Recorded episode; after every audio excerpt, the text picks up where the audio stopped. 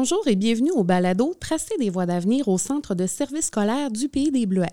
Aujourd'hui, pour le cinquième épisode, nous allons parler des services complémentaires. Je suis Marie-Ève Bernard, conseillère en communication au Centre de services scolaires, ou CSS, et je suis accompagnée de Mme Nancy Bilodeau, coordonnatrice des services complémentaires au service de l'enseignement. Bonjour, Mme Bilodeau. Bonjour, Marie-Ève ainsi que de M. Danny Dufour, directeur de l'école primaire Sainte-Thérèse et Sacré-Cœur Adolbo-Mistassini. Bonjour, M. Dufour. Bonjour, Marie-Ève. Tout d'abord, quelle définition on pourrait donner des services complémentaires dans un centre de services scolaires? En fait, les services complémentaires, euh, c'est vraiment tous les services qu'on peut dire qui entourent la classe, finalement, qui viennent de supporter la, classe et les besoins des élèves. C'est différents corps d'emploi. On va pouvoir en parler un petit peu plus, euh, plus en détail tout à l'heure, mais c'est vraiment tous les services euh, pour venir en aide aux enfants qui ont des besoins particuliers. Et de quelle façon ça se traduit concrètement auprès des établissements scolaires? Bien, en fait, il y, a, des services qui sont donnés dans chacune des écoles. Donc, il y a différents professionnels, différents corps d'emploi qui sont déployés dans chacune des écoles pour venir euh, supporter les écoles. Ce n'est pas juste une école qui va avoir, mettons, un psychologue. C'est vraiment le service va être offert à toutes les écoles. On essaie d'être équitable dans, dans, les services pour répondre à tous les besoins, autant dans les plus grands milieux que les plus petits milieux. Et quels sont les moyens qui peuvent être utilisés pour soutenir les équipes écoles?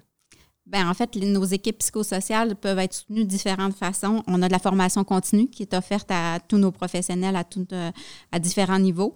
Donc, euh, euh, cette formation-là est sur différents sujets. Ça peut être les traumas complexes, l'approche développementale. Il y a plein, plein de sujets qu'on peut offrir tout au long de l'année à nos, à nos professionnels. Ensuite, on a des, des comités d'accès aussi pour réfléchir sur quel est le besoin de l'enfant, puis comment on va faire pour y répondre également. Ensuite, euh, on a la gestion de crise. On donne de la formation aussi à, nos, à, tout le monde parce que même les directions, les, secrétaires peuvent participer à, ces, formations-là pour gérer des crises dans une école, puis comment faire pour les prévenir aussi. Donc, on a la, gestion de crise. Ensuite, on permet à, nos professionnels aussi d'avoir quelques rencontres par année entre professionnels. Donc, mettons, tous les psychoéducateurs ont des rencontres pour faire du réseautage, puis pour pouvoir se, transférer des outils entre eux aussi là, pour, euh, pour s'aider, faire des discussions de cas cliniques également. On a des soutiens conseils aussi aux professionnels que moi, je vais animer quelques fois par année aussi pour apporter plein d'informations à nos professionnels pour qu'ils puissent euh, accompagner encore mieux nos équipes écoles.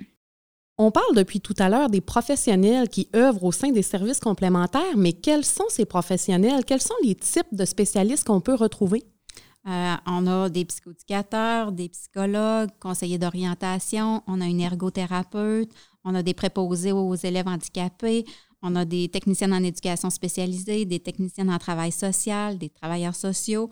Euh, on a une agente de correction du langage, on a des animateurs de vie spirituelle et d'engagement communautaire, des animateurs de vie étudiante, orthophonistes. Bref, il y a beaucoup de, de corps d'emploi dans notre centre de service scolaire. Et concrètement, au niveau des établissements scolaires, quels sont les corps d'emploi qu'on retrouve en ce qui concerne les services complémentaires? Un petit peu comme Nancy l'a mentionné tout à l'heure, dans les écoles, on, retrouve l'ensemble de ces services-là. La fréquence de ces services-là, ou, euh, ou, moins l'horaire de, ces personnels-là, varie en fonction de la taille de l'école, ça va de soi. Euh, mais évidemment, ça va dépendre aussi de tes besoins de clientèle. Donc, euh, plus tu as de besoins chez tes élèves, ben plus seront nombreux les éducateurs et éducatrices spécialisés, les préposés aux élèves handicapés qui vont entre autres travailler au niveau des classes spécialisées. mais on en retrouve aussi quand même au sein des classes régulières. Vous venez de parler, M. Dufour, de classes spécialisées. Vous-même, en tant que directeur euh, d'une école qui compte deux de ces classes, pouvez-vous nous dire à quoi ressemble le quotidien autour des classes spécialisées dans une école? Le quotidien de ces classes-là ressemble, je vous dirais, à peu près en tout point à celui des classes régulières.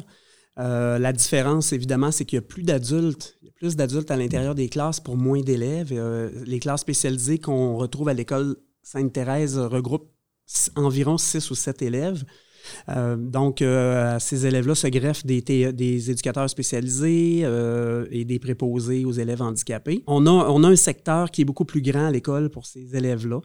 Euh, donc, ça leur permet d'avoir beaucoup plus de place pour répondre à leurs besoins. L'accueil est tellement important pour ces élèves-là, donc ils ont une routine à implanter, un petit peu comme on le fait avec les plus jeunes euh, dans nos classes dites régulières. Alors, une fois les élèves en classe, lorsque la routine est bien établie, qu'elle est respectée, le fonctionnement de la classe va ressembler pas mal à ce qu'on retrouve dans une classe régulière, euh, mais évidemment à un rythme différent.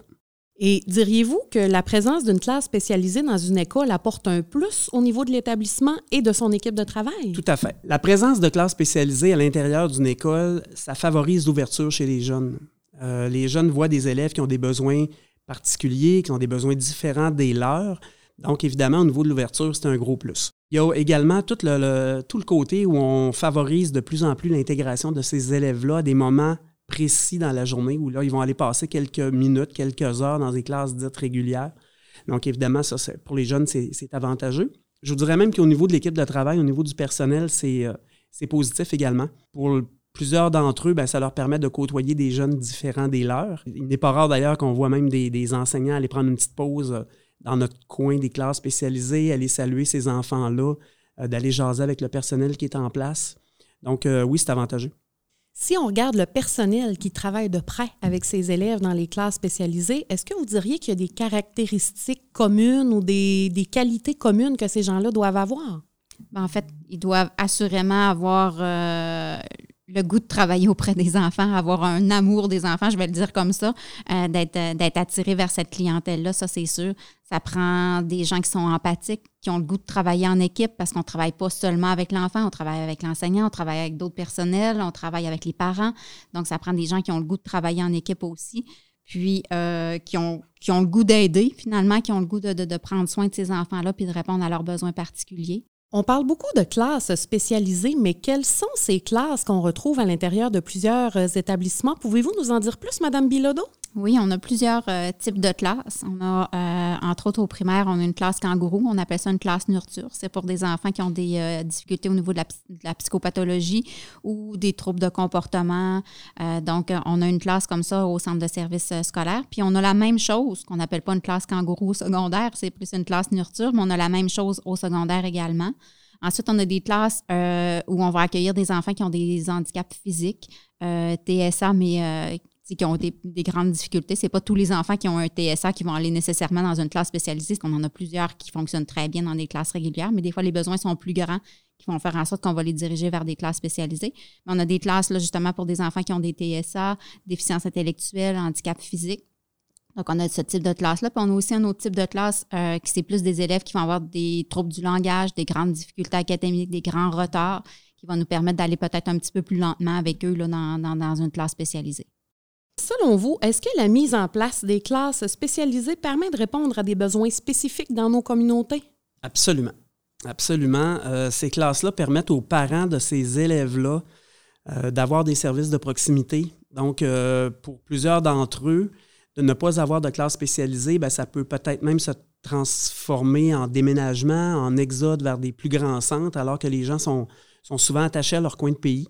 Donc, euh, ça leur permet d'avoir des services euh, regroupés. Euh, et, ce qui est intéressant, c'est que lorsque le jeune accède à nos classes, en bas âge, par exemple, bien, il va rester là pendant de longues années. Et par la suite, bien, il, va, il, va, pouvoir suivre son cheminement à travers l'ensemble de nos classes spécialisées. Donc, c'est vraiment un service précieux pour ces parents-là. Merci beaucoup, Monsieur Dufour, Madame Bilodeau, de votre présence aujourd'hui. Voici maintenant deux membres du personnel qui vont parler de leur expérience.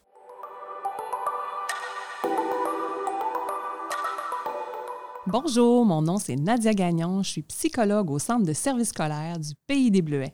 Bonjour, je m'appelle Patricia Tremblay, je suis psychoéducatrice pour le Centre de service scolaire du Pays des Bleuets. Précisément, je suis aux écoles Sainte-Thérèse, Sacré-Cœur, donc c'est des écoles primaires. On travaille toutes les deux ensemble, mais nos, notre métier est quand même différent. En psychologie, euh, peut-être que je fais un peu plus de, d'évaluation au niveau des difficultés de l'enfant. On va faire des tests, on va faire des, suivis aussi. Ça, c'est une chose qu'on a en commun. Mais toi aussi, tu fais quand même des évaluations euh, avec les jeunes qui sont un peu différentes. Bien, des évaluations peut-être plus au niveau des capacités adaptatives. Et évidemment, on va faire aussi des rapports de fonctionnement scolaire là, euh, pour euh, les médecins, pour les pédopsychiatres. Donc, euh, on va travailler beaucoup en collaboration, puis toi aussi, là, avec les, le milieu. Là. Donc, euh, autant au niveau de l'enfant, au niveau de la famille, les parents, avec les directions, avec les, enseignants. Fait beaucoup de support conseil avec les intervenants externes. Donc, d'autres, professionnels du centre de services scolaires, comme les orthophonistes ou encore l'ergothérapeute, scolaires, euh, même euh, les AFSEC, qui sont les animateurs de vie spirituelle et d'engagement communautaire. Les intervenants sociaux, évidemment. Là, on travaille beaucoup en équipe. On a aussi la chance là, de, à chaque année de se rassembler là, au niveau de nos ordres professionnels, donc les intervenants sociaux ensemble, les psychoïdes, de ton côté aussi les psychologues, là, où est-ce qu'on peut vraiment Des discuter. rencontres cliniques. Oui. euh, ouais. Tout à fait, là, euh, plus euh, au niveau de l'identité professionnelle là, par rapport au centre de service scolaire. La chance aussi de se rencontrer avec les- tous les professionnels, là, dans le fond, euh, confondus aussi, où on, on a accès à l'information euh, des, des services éducatifs par rapport à tous les, changements au niveau de l'éducation aussi. C'est quand même très intéressant là, à ce niveau-là. Donc, on est impliqué, on est consulté.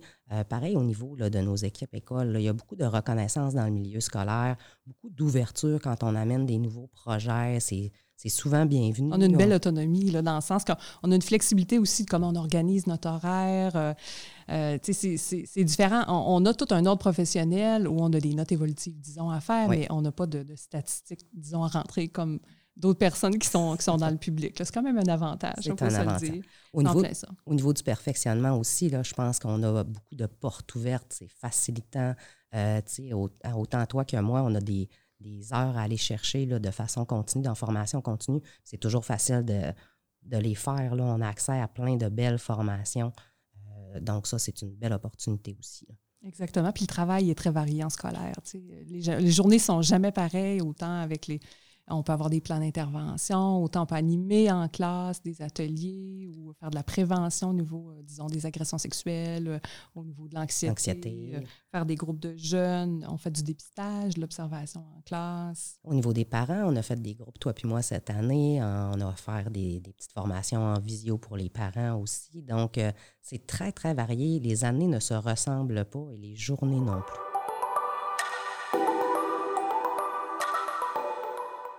C'est ce qui met fin à l'épisode sur les services complémentaires du balado Tracer des voies d'avenir au Centre de services scolaires du Pays des Bleuets. Rendez-vous au sixième épisode où nous parlerons de la vie dans un centre administratif. À la prochaine!